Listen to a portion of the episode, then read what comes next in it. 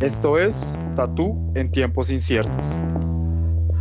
Es un registro de audio que permitirá recopilar historias de diferentes tatuadores, con el fin de tener un registro histórico del proceso de tatuaje en tiempos inciertos. Consideramos útil crear un espacio de memoria en forma de audio, podcast, utilizando la plataforma Anchor que permite el paso directo a Spotify. Durante estos 60 minutos les estaremos acompañando Carlos Pinzón Tatuador, Fernando Forero Comunicador y Fotógrafo, Diego Gutiérrez Tatuador nuestro invitado especial. Gracias por escucharnos.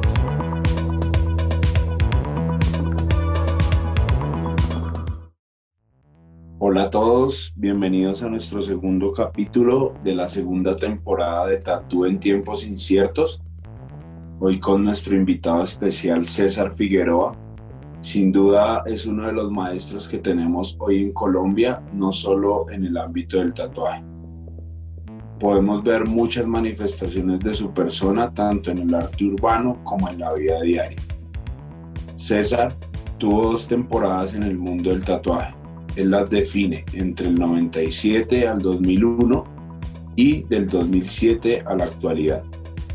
Él es un estudioso de la filosofía oriental y así se ve reflejado en sus tatuajes y en su vida. Este año tuvimos la fortuna de ver sus envíos por Instagram enseñándonos sobre los dragones, su anatomía y sus orígenes. Estilacho es como podemos encontrarle por Instagram y su estudio está ubicado en la ciudad de Medellín y su arte podemos verla por muchas paredes de Colombia. Muchas gracias por escucharnos y por su apoyo con este proyecto. Hola César, bienvenido. ¿Qué más Carlos? Bien, bien. Muy bien ¿Cómo va todo? Hombre, aquí estamos como en cacería de cosas. Eh, acabo de llegar de un evento de pintura, entonces me siento en este momento medio en blanco, como en cuanto a qué voy a hacer de aquí en adelante.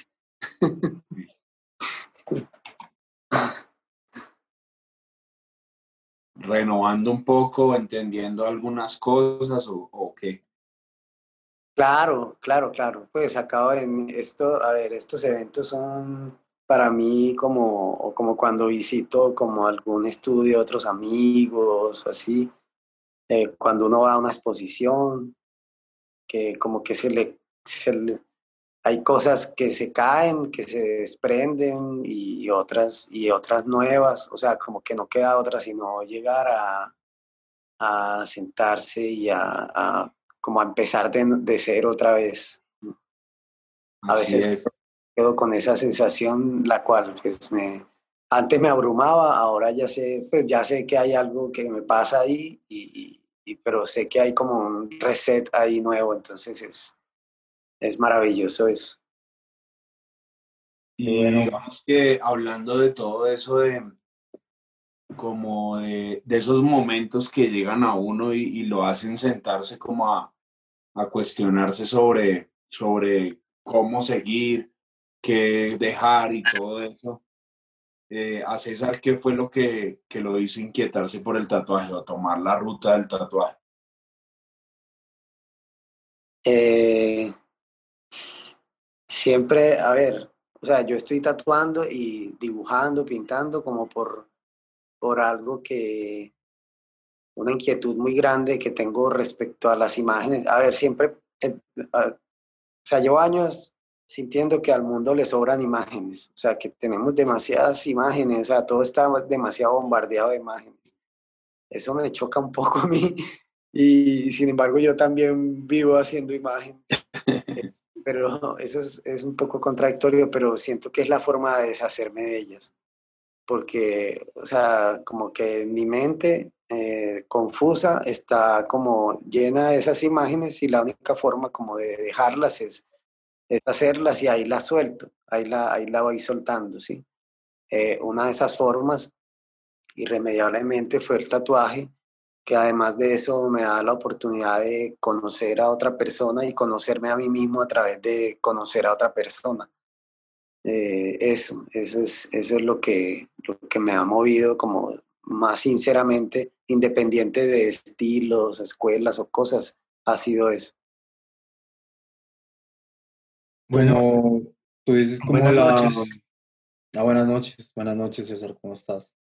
Bien, bien, bien. Empezamos de una.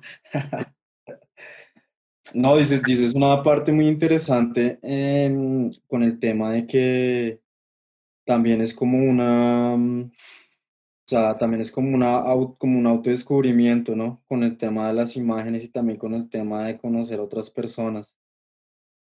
Con eso, o sea, con esa, con eso tan interesante, cuenta, o cuéntanos cómo, cómo llegaste al tatuaje, cómo haciendo imágenes, ya pintabas antes, cómo, cómo fue esa historia, por qué el tatuaje. Mira que siempre de, niño, de niño dibujando y pintando, eh, mi padre pues siempre me, me descubrió cuando como esa habilidad mía y como ese interés en, en observar el mundo y como tratar de como recrearlo, ¿sí? Desde que estaba unos dos años, tres años, que se fue más allá como de, de que a uno de bebé le pasan eh, colores o marcadores o plastilina como para entretenerlos, eh, se fue más allá de eso, entonces él lo entendió y nunca me faltó a mí algo para, para que yo pudiera decir, no, hoy no pinté porque no tenía con qué pintar. No, o sea, siempre estuvo casi que en la canasta familiar eh, esos materiales para que, para que yo pudiera, porque siempre, o sea, desde que tengo conciencia, tengo una mesa de dibujo y, y lo, lo básico para, para dibujar mínimamente y para pintar. O sea, mi padre siempre yo crecí con una buena enciclopedia de arte en la que prácticamente aprendí a leer leyendo fue historia del arte y, y a mis ocho, nueve años estaba haciendo, pues mi padre me, dentro de, es que era, era como un entrenador deportivo, pero era como, como de, en, El en arte. el- la pintura, sí, como que me ponía ejercicios. Bueno, ahora vas a hacer esta copia de Monet o esta copia de, de Toulouse-Lautrec, pues como esas eran las, las cosas y, y me las revisaba así con una disciplina que hasta rígida, hasta rígida a veces, sí. Sí. César, y César y, César, ¿y tu papá pintaba? Nada. O sea, él, o sea, es que mi abuelo, el padre de él, era, era profesor de caligrafía ahí en Sogamoso. Mm, Sí. Yo tengo sangre de Boyacá. Entonces, mi papá siempre creció como viéndolo a él y, y era escultor, él ta- tallaba en madera.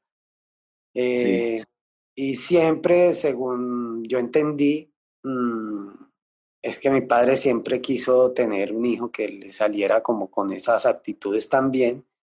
Y haya tenido, pues yo tengo un hermano que fue arqui- es arquitecto y, y, pero se dedicó fue a la arquitectura, no a la pintura. Cuando mi papá mm, se dio cuenta que yo tenía como esta inclinación, pues eso fue como, según yo noté en su vida, cuando él estuvo vivo, que, que esa era una alegría para él, pues entonces siempre estuvo ahí. Qué Bueno, bueno, porque es Sí, atípico para, la- para los momentos, ¿no? Hasta ahorita como que se acepta el arte como una forma de vida.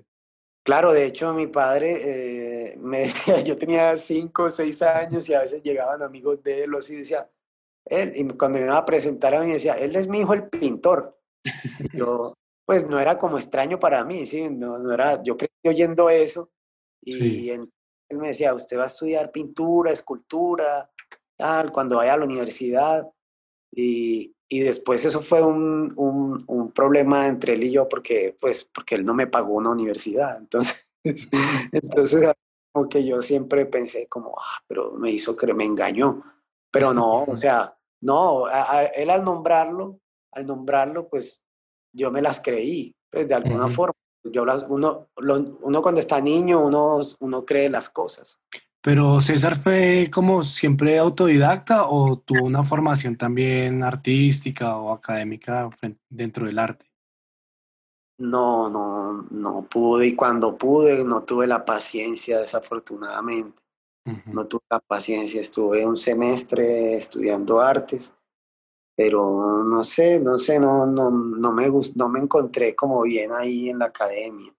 Me hubiera gustado. Pues años después, a veces he tenido momentos que he pensado cómo será que lo hubiera hecho, pero sobre todo porque pues académicamente hay más oportunidades como de intercambios y viajes y cosas así. Entonces a veces me he puesto como romántico con eso, a pensar que, pero la verdad pues si lo veo, a mí no me ha faltado nada, he tenido la oportunidad de ir a talleres de muy buenos pintores que me han abierto sus puertas desinteresadamente y, y, con los brazos abiertos, pues de escultores, de tatuadores, de, de grafiteros, o sea, creo que la academia no hubiera tenido tanto intercambio como el que he tenido andando, pues viajando y, y teniendo contacto directo.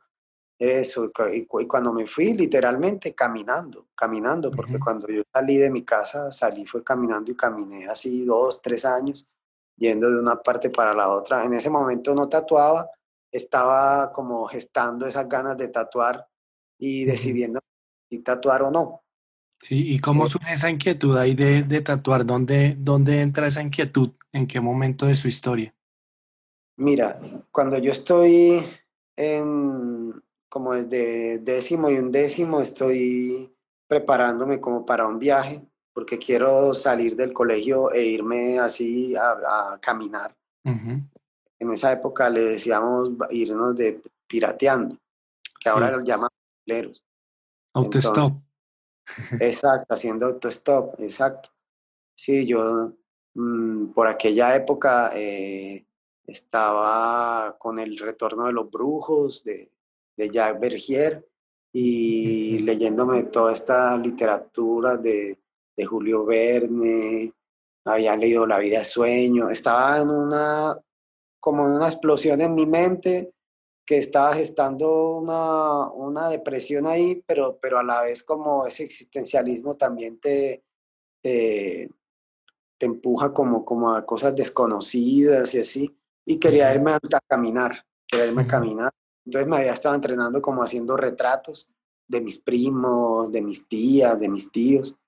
Y me soltaba ahí en Valledupar, pues como a una parte, como por la Plaza de Alfonso López, que es una zona así como donde, de turismo y eso, como, como, como hacer mis pequeños, eh, como acostumbrarme a hablarle a la gente y como a ofrecerle y eso.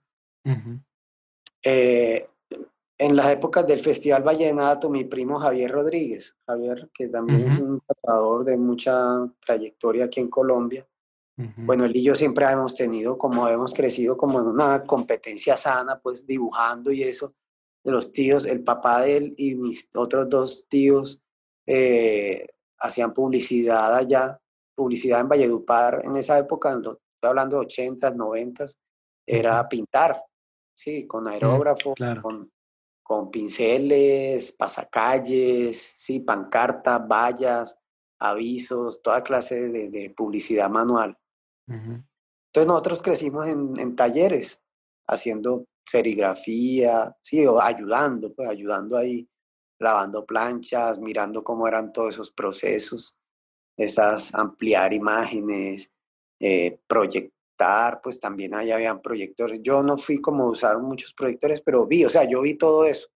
Me gustaba, eran cosas que me, me gustaban mucho y me gustaba mucho, luego ya en mi adolescencia era como, como hacer las artes para planchas, para screen, como ese tipo de cosas que, que, ya se asemejan ya como al grabado, que es donde yo considero como que viene más como la influencia directa ahí que, que yo vi, como que cosas del dibujo que tenía que podía aplicar en el tatuaje. Entonces yo estoy hablando como del año desde el 96, que yo veo que mi primo sí se lanza a tatuar, 95, como 95, 96, algo así él, conoce a unos, a unos hippies que van al festival a hacer tatuaje de henna y, también a tatuar. Y él sí se lanza de una vez a tatuar. Él sí se lanza a comprarle una máquina a un man de a un rolo. No recuerdo quién era, pues no. O sea, sí recuerdo la imagen del man y eso porque tengo como una, como una, un recuerdo así fotográfico de muchas cosas, pero no, no sé ni cómo se llamaba ni nada. solo acompañé a mi primo a que ese man le hiciera un tatuaje y él le mostró los dibujos y a él le gustaron tanto los dibujos de mi primo que él mismo se hizo tatuar de mi primo después. Así fuera el primer tatuaje. Y, y ahí acompañé a mi primo, como por unos meses, incluso hacía diseños. Yo empecé primero con el tatuaje haciendo diseños para tatuar. Eh, y no digo solo de mi primo, sino que después cuando me lanzo, eso fue como un par de meses que, que vi a mi primo y eso y tal porque yo me fui ahí, yo terminé ya el bachillerato y me fui, me fui a andar. Y recuerdo así como más directamente contacto con tatuaje en Santa Marta o en Cartagena. En Cartagena. Eh, había un man que le decían el como el jefe, algo así, y era un man que era de San Andrés y hacía tatuajes ahí ahí así al, a un borde donde, donde un andén, donde ponía uno ahí sus cosas, yo ahí ponía mi retrato, los dibujos. Yo también hacía muchos dibujos así de rock o de... Porque mi sueño era, era llegar a, a, a comprar un aerógrafo para aerografiar motos. Eso era lo que yo quería hacer. Y entonces este man tatuaba, pero tenía problemas para hacerlo de stencil y él no sabía dibujar. Yo, yo, tenía 16 años y yo le, hacía, yo le hacía los dibujos con lapicero y él los tatuaba. Mm. Y ahí teníamos ese trato y él me daba 3 mil, 4 mil pesos por cada cosa de eso, sí, por cada dibujo. Y, y, ya, yo ya me ponía a hacer mis dibujos. Muchas, mira, yo me fui mucho con esa imagen de lo del... O sea, tú le, hacías, tú le, hacías, el portafolio al man. No, no, pero yo lo dibujaba en la piel. ah, ya. La gente se queda. Sí, ese man tenía esas ideas tatú y tenía revistas de tatuajes que en ese momento eran cosas muy escasas y él tenía el monopolio de esas revistas, tenía como siete revistas, que eso era tener, mejor dicho, como una enciclopedia. Tesoro. Tesoro, tesoro. Ahí en esa red, eh, mira que entonces como yo me hice amigo de él por eso, yo tenía acceso a ver esas revistas, ahí vi los primeros tatuajes de Philip Blue que, que de una fue lo que a mí me captó más del mundo del tatuaje. Y, y, nada, y hacía ahora los corazoncitos, las alitas, las, las cruces, mucha cruz, mucho corazón, muchas alas, rosas. Eso, ese man tatuaba todos los días. Y bueno, yo me hacía mis dibujos como de tipo como del, porque yo quería aerografía.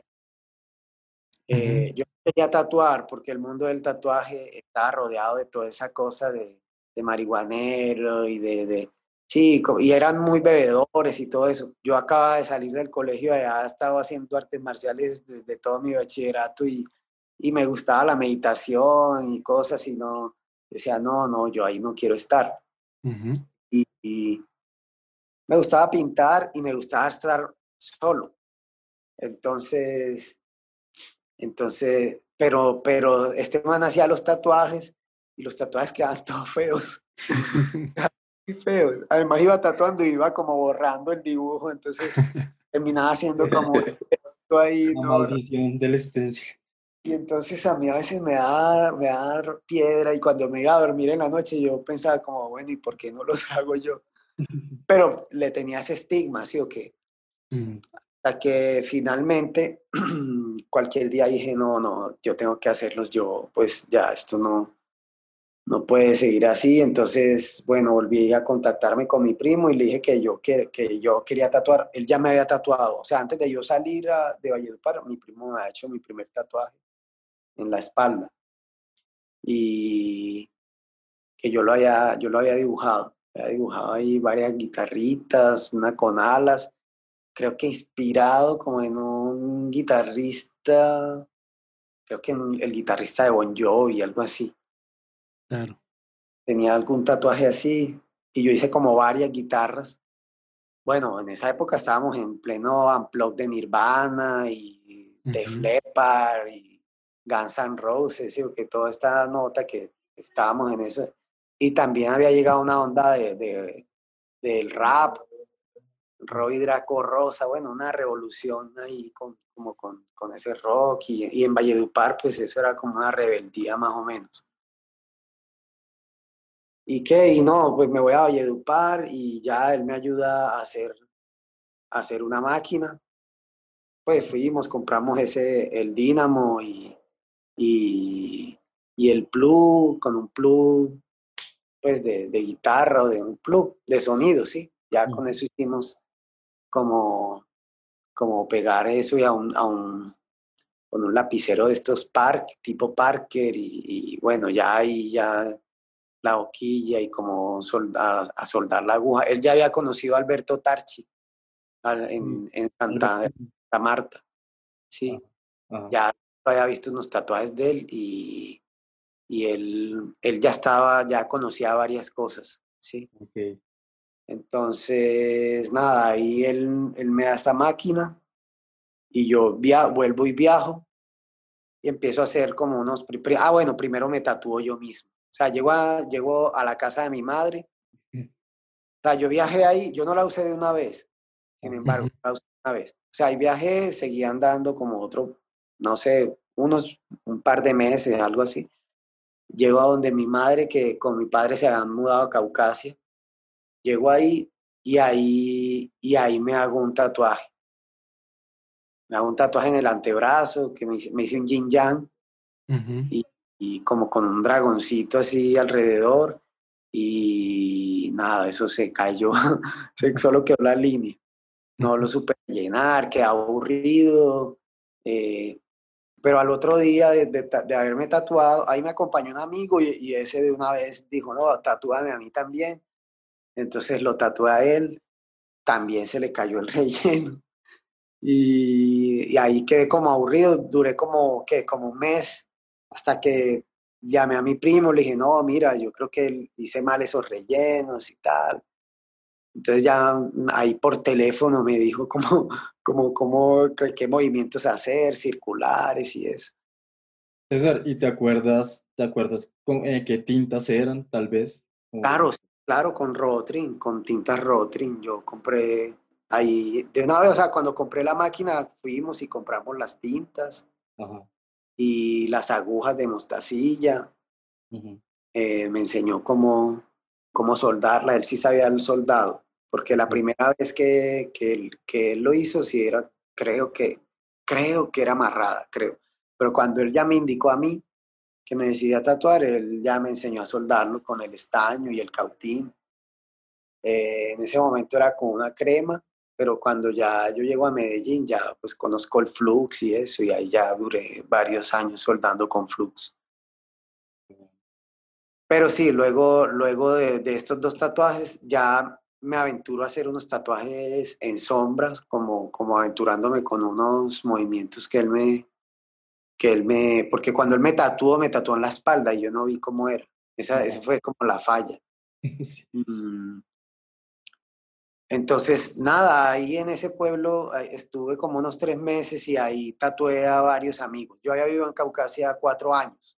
Uh -huh cuatro años y me volví a terminar el bachillerato a Valledupar y ahí fue donde, donde pasó lo que acabé de contar, pero antes yo había hecho hasta noveno en Caucasia y, y ahí ya tenía algunos amigos que decidieron tatuarse, ¿sí? Y yo hacía como avisos y pintaba camisetas y, y bueno, los retratos, hacía muchos trabajos con Icopor, y llevaba una ilustración eh, ya personal como tipo como la de esa, de esa serie que daban del renegado. Sí, sí, sí. Que tenía esa moto. Por sí. eso el sueño era aerografiar motos. Yo quería aerografiar una moto así con águilas y fuego y eso. Eso era lo que yo más quería en realidad. Con Lorenzo y, Lamas. Exacto, sí, sí. Sí, claro, era, era como toda esa cosa de los harlistas, así como las águilas, como un poco como sport. Que, que se me estalla a mí y es en un momento que ya después de, o sea, yo ya estoy tatuando, pues digo tatuando es haciendo un tatuaje o dos al mes, pues algo así, sí o qué. Mm, como que sigue siendo lo fuerte y de hecho hasta, hasta ese 2007 que yo les digo, era la pintura. Uh -huh. Incluso uh -huh. cuando Diego y yo nos conocimos, pues yo estaba pintando, yo no estaba tatuando. Uh -huh. eh, o cuando nos vimos la primera vez. Y recuerdo que eh, ahí estaba con Johnny, yo le compré unas camisetas que él tenía ya claro. pues, hace un tiempo, que eran las que tú habías aerografiado como con Aaron Kane. Exacto. ¿Quién hizo esta vaina? Me decía, este man que me tatuó a mi pilla y me mostraba un ojo que le habías hecho. Así como un enigma. Sí, sí, era algo ahí raro. Incluso fue así, free machine y todo. Brutal. Muy, todavía lo tengo en mi mente. Creo que es uno de los tatuajes que más me han impactado. Ese ojo de John ahí adentro. Sí, sí. Y, y mira que, y mira que estoy yo otra vez por allá en una de esas playas con mis dibujos ahí tendidos así en, en el piso, en una, encima de una telita, y oigo un rugido así gigante, así, y resulta que es que llegan como 30 motos así, y se parquean ahí al frente de mí, así, y yo me quedo así loco viendo esa, nunca había visto esas motos en vivo. Y resulta que se, se baja un, el man que queda así más cerca, es un señor ya de edad así, de barba y con su pañoleta y gafas negras y chaleco de cuero y tal. Yo me sentí como transportado a una, a una película y, y la moto de la aerografiada, ¿sí? Y yo así fantaseado me paro así a mirar esa moto y este man me dice, pelado, si usted llega a Medellín, allá se tapa en plata pintando nuestras motos, porque el hijo de tantas que nos pinta estas motos se demora hasta un año para pa entregárnoslas. Me suelta eso así y me deja ahí loco y ya, y se van como ellos por allá a un bar y tal, y yo me quedo ahí viendo todas esas motos y, y con esa palabra Medellín ahí en la cabeza y, y ya, y esa misma noche dije, me voy para Medellín.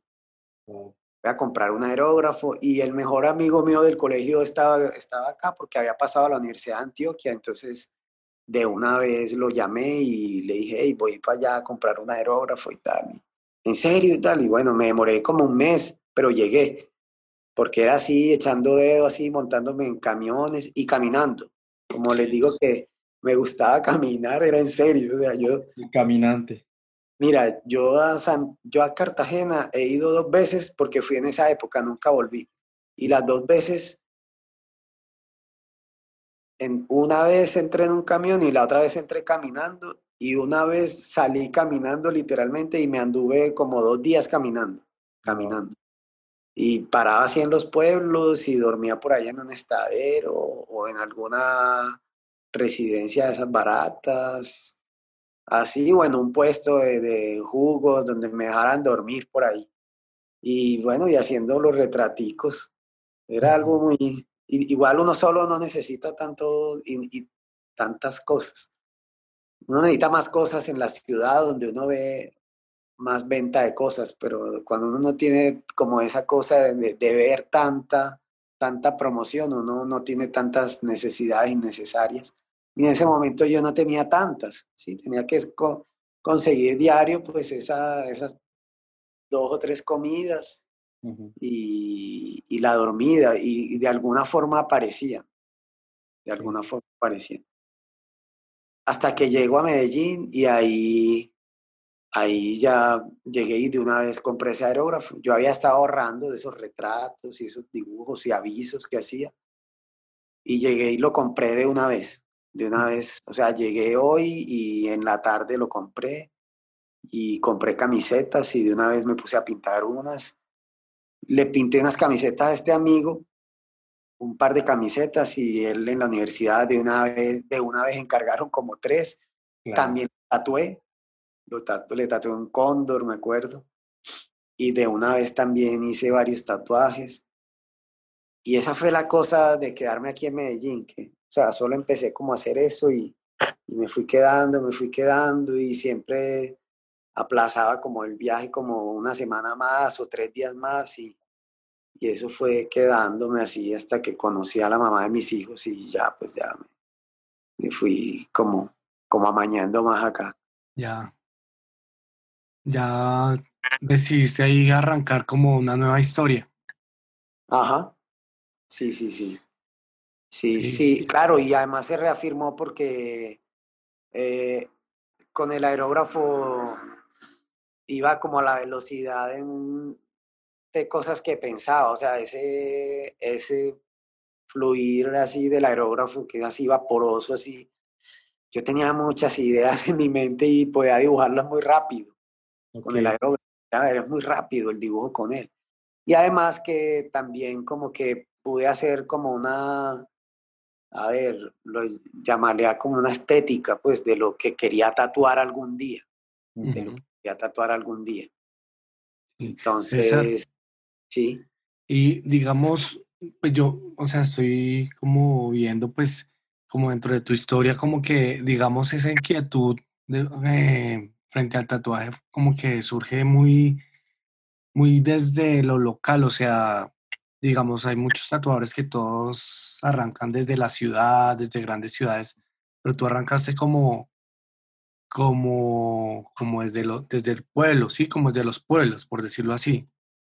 ¿Qué, qué, qué pues, digamos, decir, como que, qué enseñanzas te puede dejar de pronto esa, esa experiencia de arrancar así a de pronto uno que, que tiene, que arranca desde esas, esas ciudades donde hay todo, que pues es lo que hablas, ¿no? Que ya, ya uno está en la ciudad y se crean muchas más necesidades.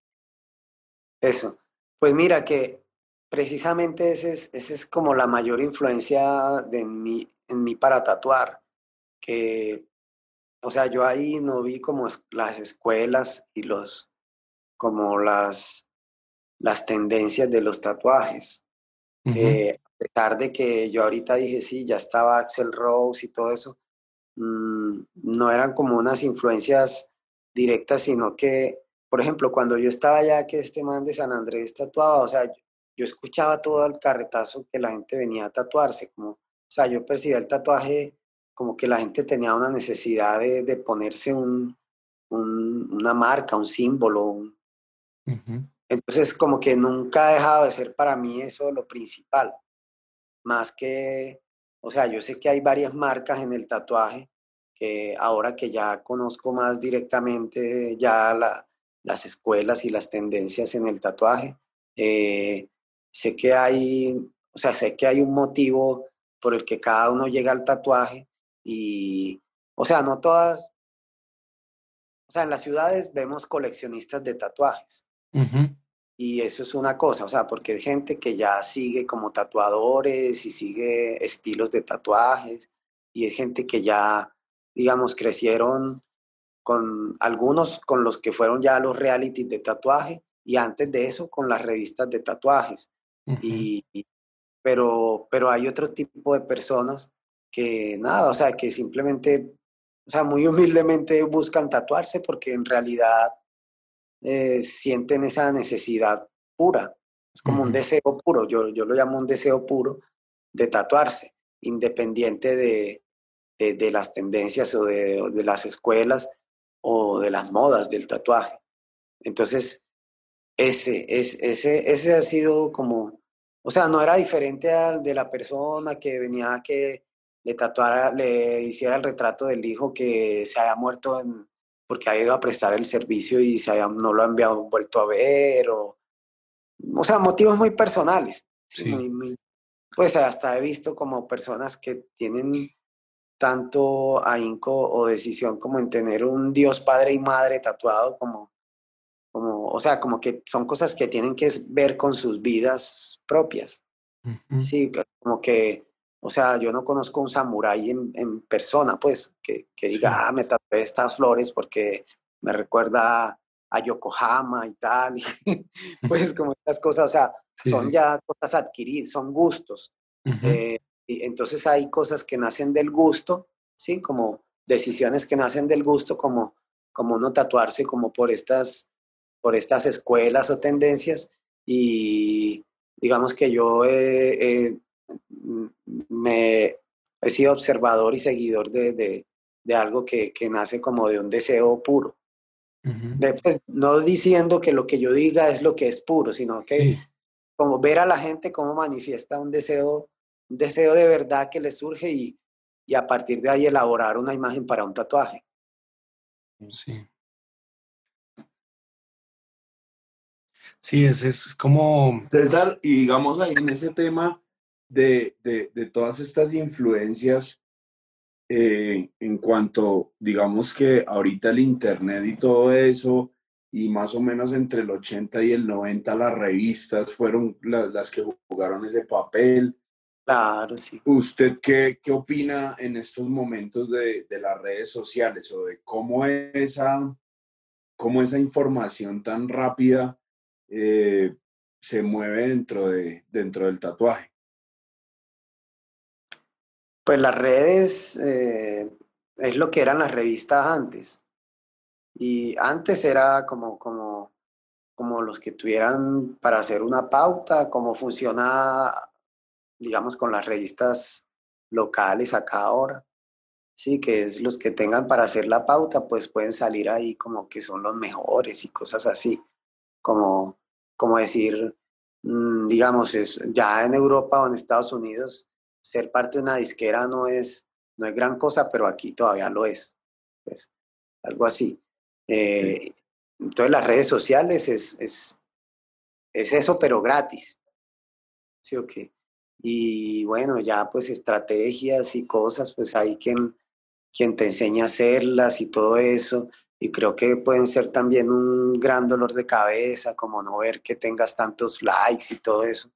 Pero bueno, ya depende como cada uno se tome eso. En verdad, yo creo mucho más en el voz a voz todavía. O sea, me ocupo de, de, de, hacer mis publicaciones en las redes porque es como cierta forma de tener un portafolio ahí eh, actualizado. Eh, pero pero creo, creo más en, como en desarrollar como una, una buena relación con las personas que tatúo y, y prueba de esto es que pues yo tengo los mismos 100 clientes tal vez que, que tengo hace 12 años 10 años, 12 años que estoy tatuando y ellos ya me han traído que al hermano, al primo, al hijo, algunos al padre, a la madre, entonces a la esposa, así. Entonces, o sea, sigo tatuando a las mismas personas y en realidad no tengo tantos clientes, pero tengo, tengo muchos amigos más bien, tengo muchos amigos, por ahí la mitad de los tatuajes que hago son amigos, o sea, la mitad de los tatuajes que hago Mm, no son cobrados o no son pagos con dinero directamente, sí, casi que sigue siendo como, como una cosa desconocida realmente si yo vivo real, totalmente del tatuaje, totalmente de la pintura, como que por unas épocas es de una cosa y por unas épocas es de otra. También es que nunca he sido como muy amante de tener una agenda así, eh, esas agendas de meses y eso porque no me permiten tanto improvisar y me gusta mucho improvisar. Me gusta mucho también como de un momento a otro irme de viaje y, entonces estas cosas como que me esclavizan, como que trato de sacarles un poco el cuerpo. Eh, bueno, César, y bueno, ahí en, ese, en esa exploración de, digamos, digamos de tomar el, el, el tatu más como desde el orgánico, como desde las historias de vida de las personas, tal vez no tanto desde la parte como de las tendencias o los estilos, aún así de pronto eh, has, logrado de pronto definir alguna línea o algún estilo dentro de tu tatuaje, tal vez en la primera etapa que, hablaba la reseña o en la segunda etapa. Sí, claro, bueno, o sea, hay, varias, hay, hay unas tres cosas. Bueno, primero que todo, eh, pues eh, para mí, pues una influencia directa, pues fue mi primo, ¿sí? sí. Los dos dibujábamos y habíamos elaborado como más o menos un gusto ahí como por un, por un dibujo muy, muy como limpio, sí, como, como fluido.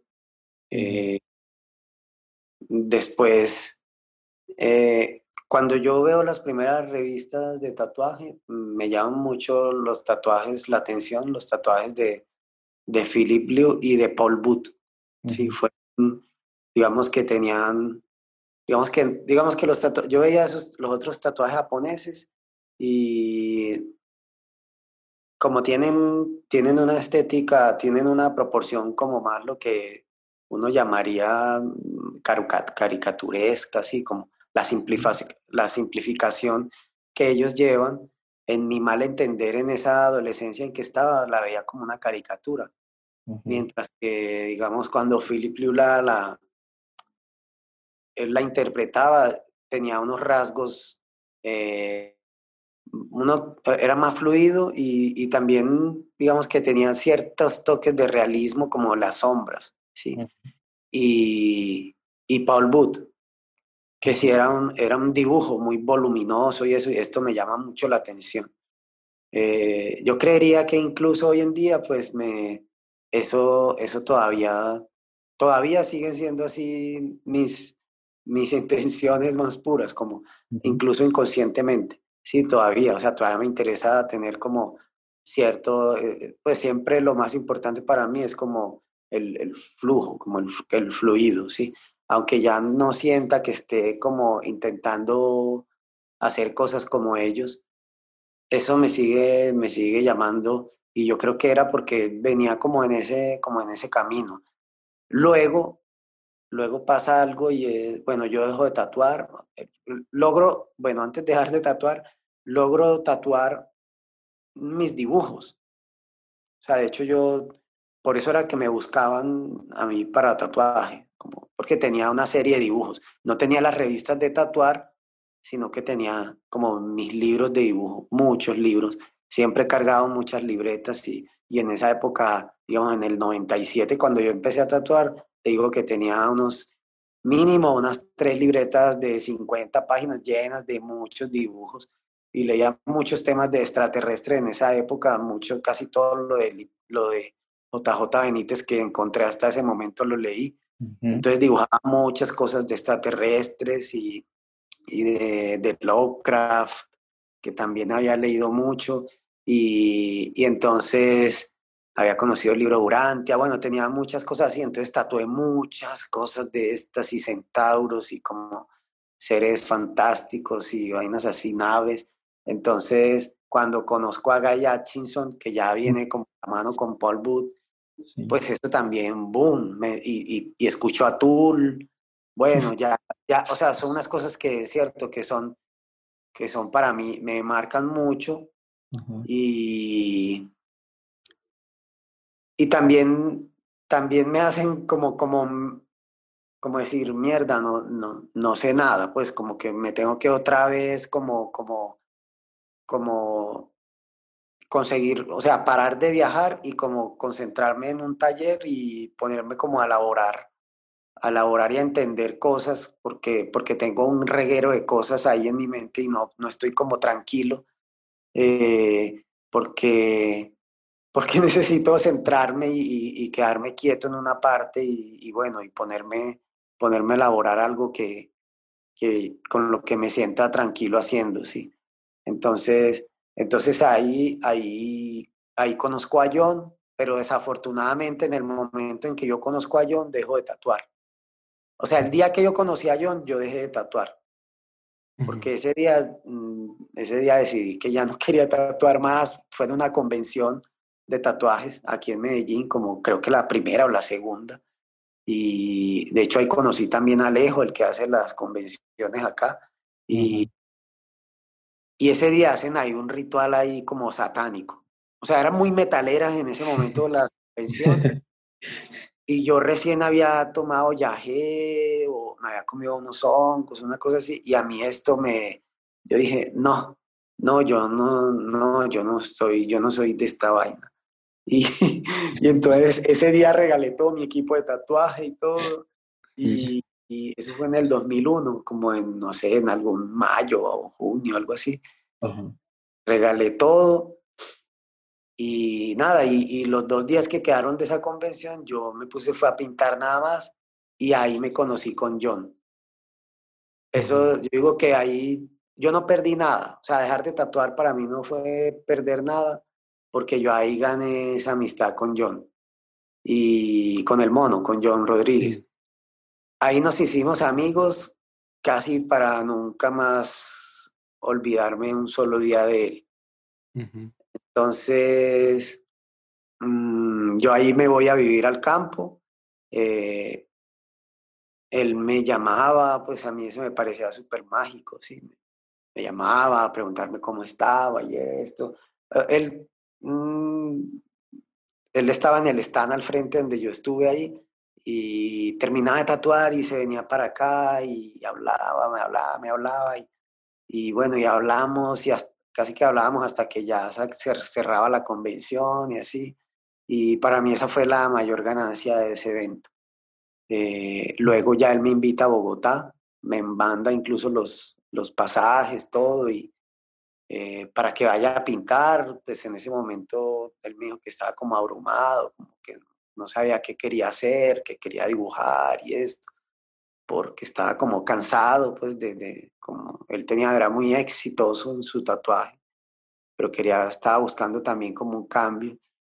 Y, y bueno, yo mm, no me fui allá, en ese momento no me estaba yendo económicamente muy bien, él me da la mano, que me vaya a pintar camisetas allá, que las vendemos, de una vez no se vendieron y él me las compró todas.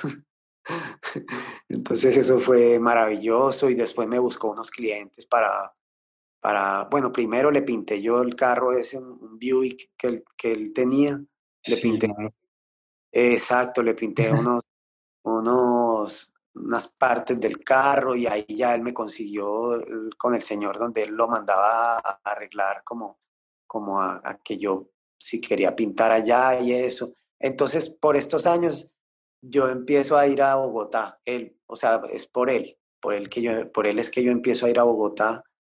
Y él me insiste que, no así mucho, pero sí de vez en cuando me tira la carnada, como que, que vuelva a tatuar y tal. Pero yo lo veo a él tatuar y lo veo a él con esa seguridad y a mí me da miedo. Yo, no, no, no. Y además, aparte de eso, él le muestra mi trabajo a muchos, entonces muchos, sí, tatúe y tal. Y, yo, no, no, no, no, no, no, no, yo no me atrevo, no me atrevo a tatuar, no quiero hacerlo. Y finalmente, bueno, John me ayudó mucho, pues leo mucho a él. En, y así yo, en, esa, en esa época ya Javi también estaba aquí en Bogotá. Ya, ya estaba ahí en Bogotá pero yo casi no me veía, o sea, con él me veía de vez en cuando. Eh, Javi pues siempre ha tenido muy buena clientela, pues una clientela eh, de estratos altos y esto. Y siempre que me veía con él estaba como, como ahí, como en su película y con esta gente. Y a mí me, me, intimidaba mucho esos ambientes.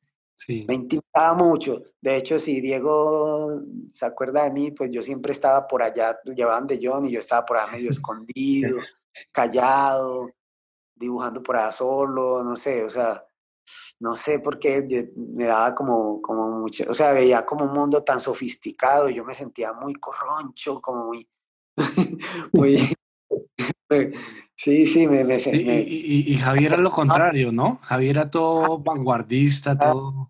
Claro, el Javi, Javier era, era así, él, era como muy extrovertido, sí, él es muy extrovertido y, mm. y yo le admiraba eso, se lo admiraba, se lo admiraba, pero yo era lo contrario, a mí me asustaba todo ese mundo. De hecho, varias veces hice varios trabajos con él que me invitó.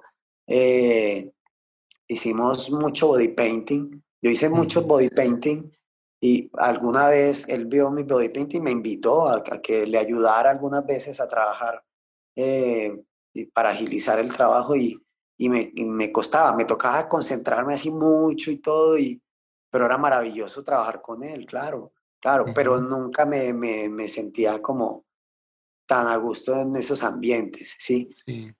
Mira, en esta época, y, y, tengo que contar esto porque tiene mucho que ver con, con cuando yo vuelvo a tatuar, hice mucho body painting porque yo tenía una compañía de teatro, ahí es cuando más me conozco con John, porque de hecho John me ayudó a moverme con ese, con ese grupo. Tenía una compañía que era como de un teatro experimental. Conozco un autor, eh, Jerzy Grotowski, que él hizo algo que se llamó el teatro pobre, y era como un teatro como con el mínimo de elementos. Eh, a mí me gustaba mucho escribir en esa época y, mi esposa, mi primera esposa, ella era, ella era poeta, es poeta, eh, muy buena escritora. Entonces nos ideamos como hacer unos guiones para este grupo que empezamos a formar con unos amigos y, Y entonces los personajes, eh, casi todos eran así en body painting. Entonces yo hacía body painting mucho, todos los fines de semana ensayábamos y yo hacía los body painting para los ensayos y todo, porque necesitaba entender y además e iluminar esos cuerpos. Eh, pues me, me, meto a estudiar como la, la luminotecnia y ver cómo funciona como, como la aerodinámica del cuerpo y como los body painting para los movimientos que ellos van a tener luego ya en escena. Eh, esto, esto a mí me, o sea, después cuando empiezo a tatuar, eso es lo que voy a querer tatuar. si alguien quiere que yo lo tatúe, eh, es esto lo que quiero tatuar. Y así es que empiezo a tatuar otra vez en el 2007. En el 2007, eh, John me regala una máquina. Me regala una máquina, otro amigo me regala, porque igual ahí ya tenía varios amigos tatuadores. Yo me había a unos y yo tenía muchos acá también en Medellín. De una, o sea, reunir un equipo fue breve y, no tuve que gastar un peso, igual no tenía con qué comprarlo, pero de una vez, pues, me, bueno, John, John me dio esa máquina y antes, pues, uno era capaz de hacer con una sola máquina línea, sombra, todo. Y otro amigo me regaló ahí ese kit de, de Papillon en esa época, Papillon, unos pigmentos Papillon. Y una fuente esa grandota de Spalding que tenía que estar ya ese mismo amigo, me, me la dio y, y, bueno, y ya yo ya fui consiguiendo las otras cosas.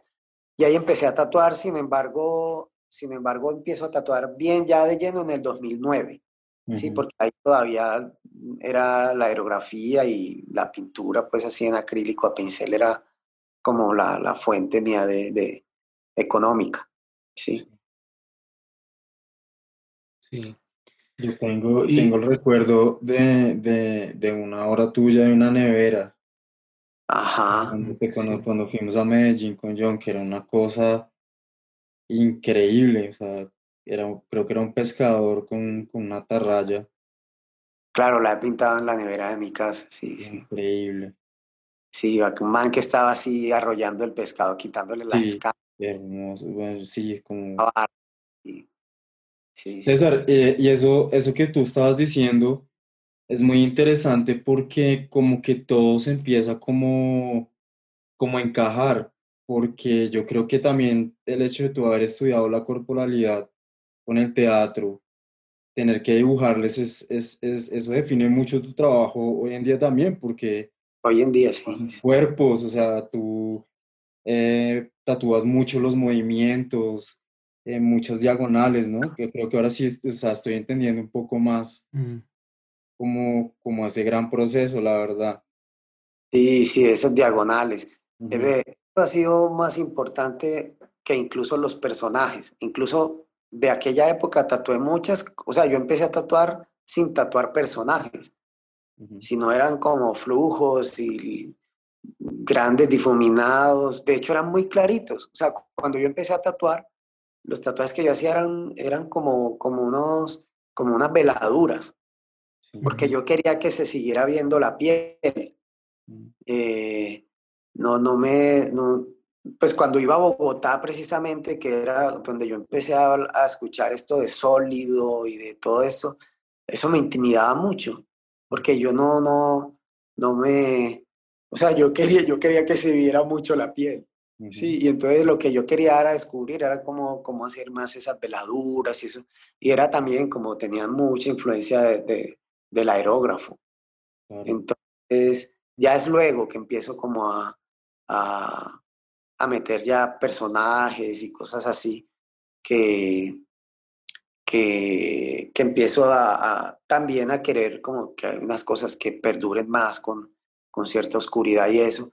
Sin embargo, no es lo que más me interesa el tatuaje, porque yo, por ejemplo, hay cosas que se van a aclarar y que se aclaren. Pues son, hay gente que uno lo tatúa y, y hay gente que hay personas que uno tatúa y siempre cura como si fuera viejo el tatuaje. Y otras personas, sí, y uno le puede hacer dos y tres retoques y, y el metabolismo de esa persona, el tatuaje se le va a ver como, como si tuviera muchos años. Y otras personas se les va a ver como nuevo muchos años y es muy variable las pieles. Eh, sin embargo, a mí me interesa es el, el, como los movimientos, los grandes movimientos, como que de lejos se entienda mucho, entonces no me gusta como que un tatuaje tenga tantos personajes o, o elementos porque a cierta distancia ya no se va a entender y, y, que tenga mucha piel también para que, porque ese negativo casi que es, es, más importante y todo, o es tan importante como el contenido de, que tenga en tinta también. A mi forma de ver, sí, a mi forma de ver. Sí.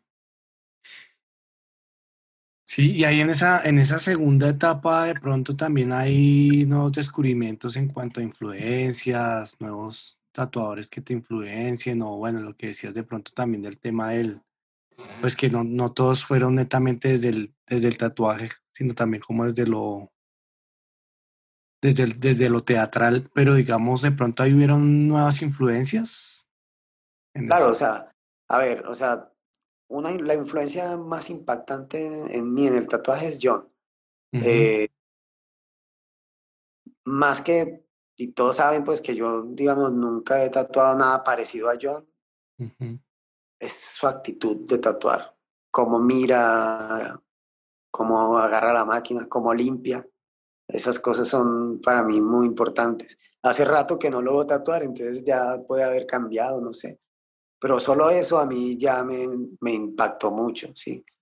Eh, así cuando, cuando vi tatuar a Joseph, a Joseph Pérez, también, o sea, fue también como un flash así, la, y John fue el que me llevó a verlo. Eh, como que he tenido que ver pocas cosas, pocas sí. cosas. Eh, y, y, y, no, o sea, pocas cosas, y no para decir que he hecho los sí. mejores tatuajes. Yo creo que más que tatuar bien, lo que hace es como que hay una cierta disciplina que uno tiene que inspira a los demás. Yo creo que más fácil ha sido como esa mi historia en el tatuaje, que, que yo sea un tan buen tatuador. No me considero tan buen tatuador, pero creo que, digamos, como que ha habido una cosa como de ser referente, es como que pueda inspirar como esa, tal vez una disciplina que he tenido. Y, y, y observar, como esa observación.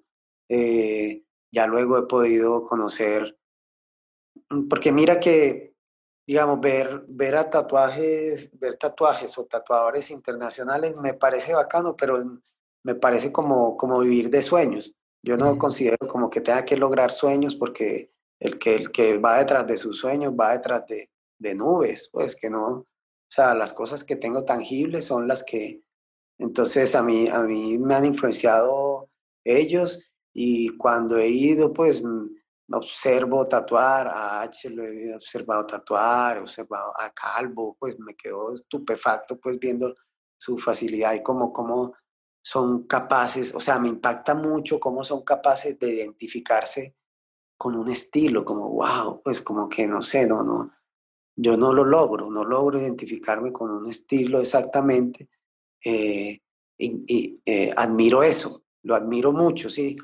Mm, no sé, y, y, el trabajo que más admiro es mi trabajo porque es el que veo más. Uh -huh. No, no sí. porque que sea el mejor, pero es el que tengo ahí diario y lo corrijo y, y me, y, y, me atrevo a decir, no, sabe que llevo años haciéndolo mal y, vuelvo y, como que rehago la forma de hacerlo.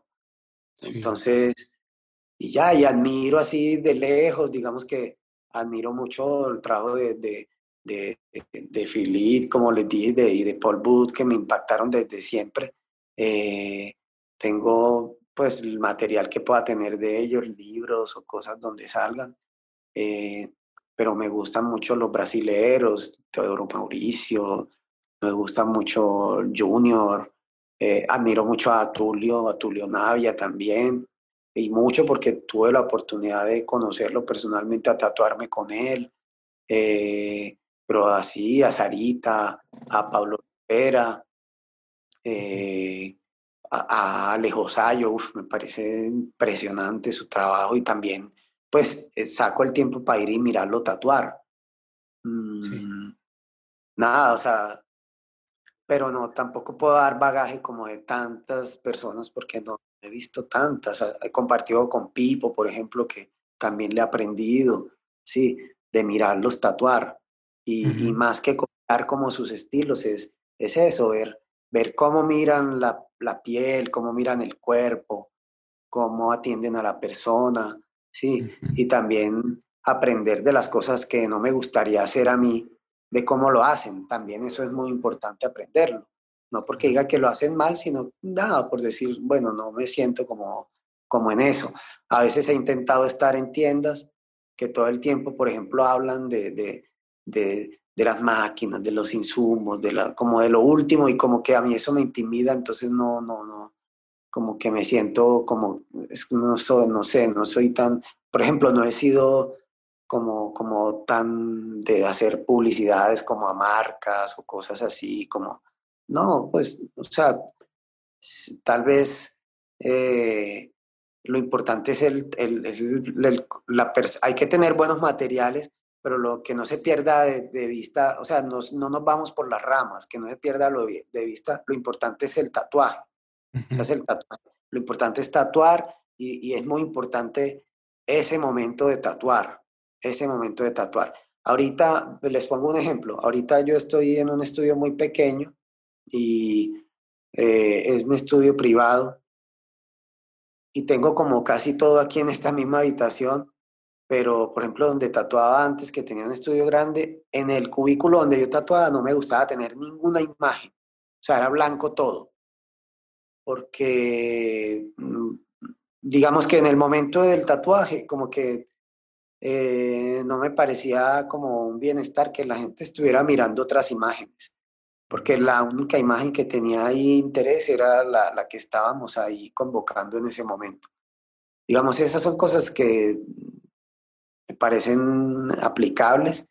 Eh, en este momento no es, pero, pero o sea, estoy en busca otra vez de eso, porque, porque muchas cosas te pueden como entretener, sí, como que sería bacano que para mí en el momento de estar tatuando a alguien, eh, esta persona se permitiera ese momento de, desconectarse del celular, de como permitirse eso, o sea, es que te estás metiendo algo ahí que, que te va a acompañar y que lo puedes, de pronto te puede salvar la vida porque te puede acordar de algo.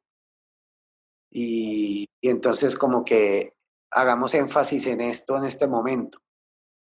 Como ahorita habían unos ruidos cuando estábamos hablando y esos ruidos molestan, o sea, es lo mismo, visualmente también pueden molestar y como que lo importante es el tatuaje, o sea, no, no la tendencia ni, ni qué estás usando, o sea, ya todo eso lo pasaste, ya, ya te aseguraste que tienes buenos materiales, buenas, que, que, lograste un buen diseño, tal, bueno, listo.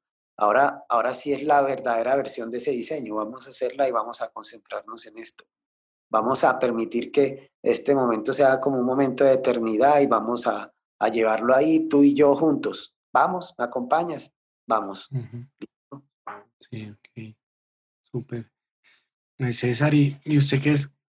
¿Has estado ahí en ese, como, como en ese proceso, digamos, como también muy artesanal, pero también como desde pequeño, como con el tema de que tiene que ser un artista o el arte? Eh, ¿Cómo considera usted el tatuaje? ¿Lo siente un oficio o es un arte? Yo creo que el tatuaje, vuelvo y digo, no se puede ir por las ramas. el tatuaje es el tatuaje y nace de, un deseo, de un deseo. Yo sé que a muchas personas les nace como de, de un gusto, pero muchas personas que yo tatúo, el tatuaje nace, es desde ahí, o sea, yo vengo a hacer un puente y de pronto puede haber un momento trascendente ahí que puede, puede, ahí puede ser, o sea, realizarlo es un oficio, pero la experiencia puede ser artística, sí, puede ser una experiencia, pero en sí es, es, es más una necesidad, un deseo, que, o sea, ya si es arte o, no, pues ya es para cada uno, porque no solamente sería, o sea, yo no me considero un artista, la verdad. Creo que me faltan muchos años, para de pronto serlo. Eh, tal vez nunca lo sea, pero yo estoy, estoy, eh, me siento bien, me siento bien hacerlo, haciéndolo. Si no, si no me sintiera bien, realmente lo dejaría. O sea, sé que podría vivir de la pintura o de cocinar, pues no sé, pero, o sea, que sea un arte o no, no es lo importante. Porque lo importante es, es no, no perder de vista lo importante que es el, es el tatuaje, sí, es ese, ese, eso que han escogido para hacer. Y ya, o sea, el que sea una experiencia artística o no, depende de la observación y como hasta dónde, porque hasta dónde lo lleve cada uno. O sea, tanto el que se está tatuando como el tatuado. Es que tanto necesito yo a la persona que viene a buscarme para tatuar, para tatuarse, como ella a mí. O sea, ahí no hay ninguno de los dos es más importante. Y en realidad es porque, ¿qué lo está convocando? El tatuaje. O sea, el tatuaje es el que está convocando a que esas dos personas se junten en un momento de, de la vida. Entonces eso es lo que, o sea, si no me quiero ir por las ramas, no puedo perder de vista el tatuaje que sea arte o no, no, sé, o sea, eso no me importa, eso, ojalá, o sea, yo he, tenido experiencia artística tatuando, la he tenido, pero no te voy a decir que siempre la he tenido. Entonces no te puedo asegurar que es arte, que, que es un oficio, o sea, lo, lo que es siempre es que es un oficio, porque uso siempre las mismas herramientas y, y, como que hay más o menos una, una técnica que al parecer es la misma, pero al parecer, solo al parecer pero la experiencia artística solamente se vive algunas veces. Entonces, por eso no me puedo considerar un artista. Más fácil a veces ha sido un artista más la persona que se tatúa. César, ¿y tú cómo ves el tatuaje hoy en día y cómo es la proyección del tatuaje en el futuro? Tatuaje es una industria que crece y creo que con es una competencia muy grande. Es una competencia muy grande. Eh, con ahora con las con todas estas máquinas que están creando, yo creo que estas máquinas para muchos están facilitando el trabajo y la adquisición y como que muy rápidamente se logren unos acabados eh, muy parecidos a los que quieren lograr que por lo regular es querer lograr parecerse a otro tatuador y, satisfacer a un cliente que quiere parecerse a un cliente de ese otro tatuador. Eh, pero creo que la industria está avanzando todo eso para, porque están en busca de una máquina mecánica, pues en una máquina que haga los tatuajes, ella sola sin, sin el brazo humano. O sea, creo que los sensores y estas cosas van camino a eso y creo que las búsquedas personales de los tatuadores eh, van a darse un público también ahí eh, a unas minorías, pero a pesar de ser minorías, al ser tantos seres humanos, van a ser suficientes para esos tatuadores. Eh, creo que ese brazo mecánico también va a tener a mucha fanaticada. Y no sé qué va a pasar ahí con tantas competencias, ¿sí? Porque eh, no sé cómo se vaya a salir de las manos esto, pero creo mucho, sigo creyendo en el tú a tú, en el tener una persona y atenderla y esa persona atenderte a ti unas palabras sinceras y conocernos, mirarnos a los ojos y, crear los tatuajes, pues que sean reales, que salgan de ahí, de, una conversación y, que, que, podamos mm, desarrollar un tatuaje a través del tiempo, sí. Eh, yo creo en todos esos body suites y todo eso, y, entonces estoy tatuando una serie de personas que le estoy haciendo grandes tatuajes y, y, esto me parece lo interesante. A veces les cobro, a veces no, pues no sé, o sea, lo importante es tatuarlos y, y uno sentir que, que entonces sí va desarrollando una obra.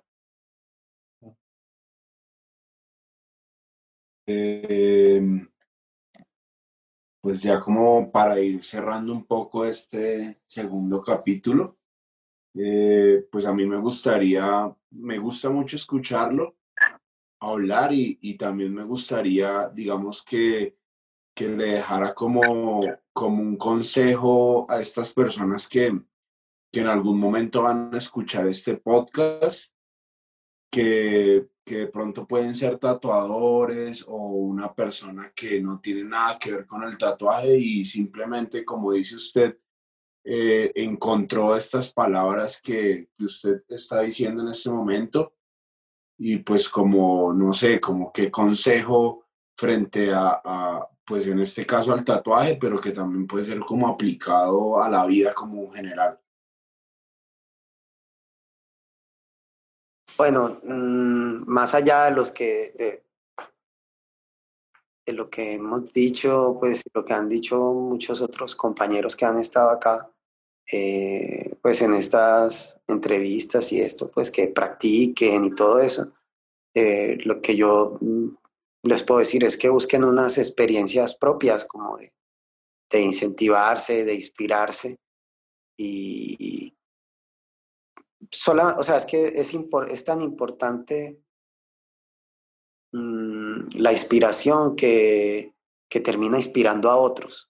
Entonces esto va a inspirar a los que vienen a buscarte también, si ya lo eres, si ya eres tatuador, van a inspirar también a, que tengan sus propias experiencias, sus propias búsquedas para, para encontrar sus motivos de tatuajes.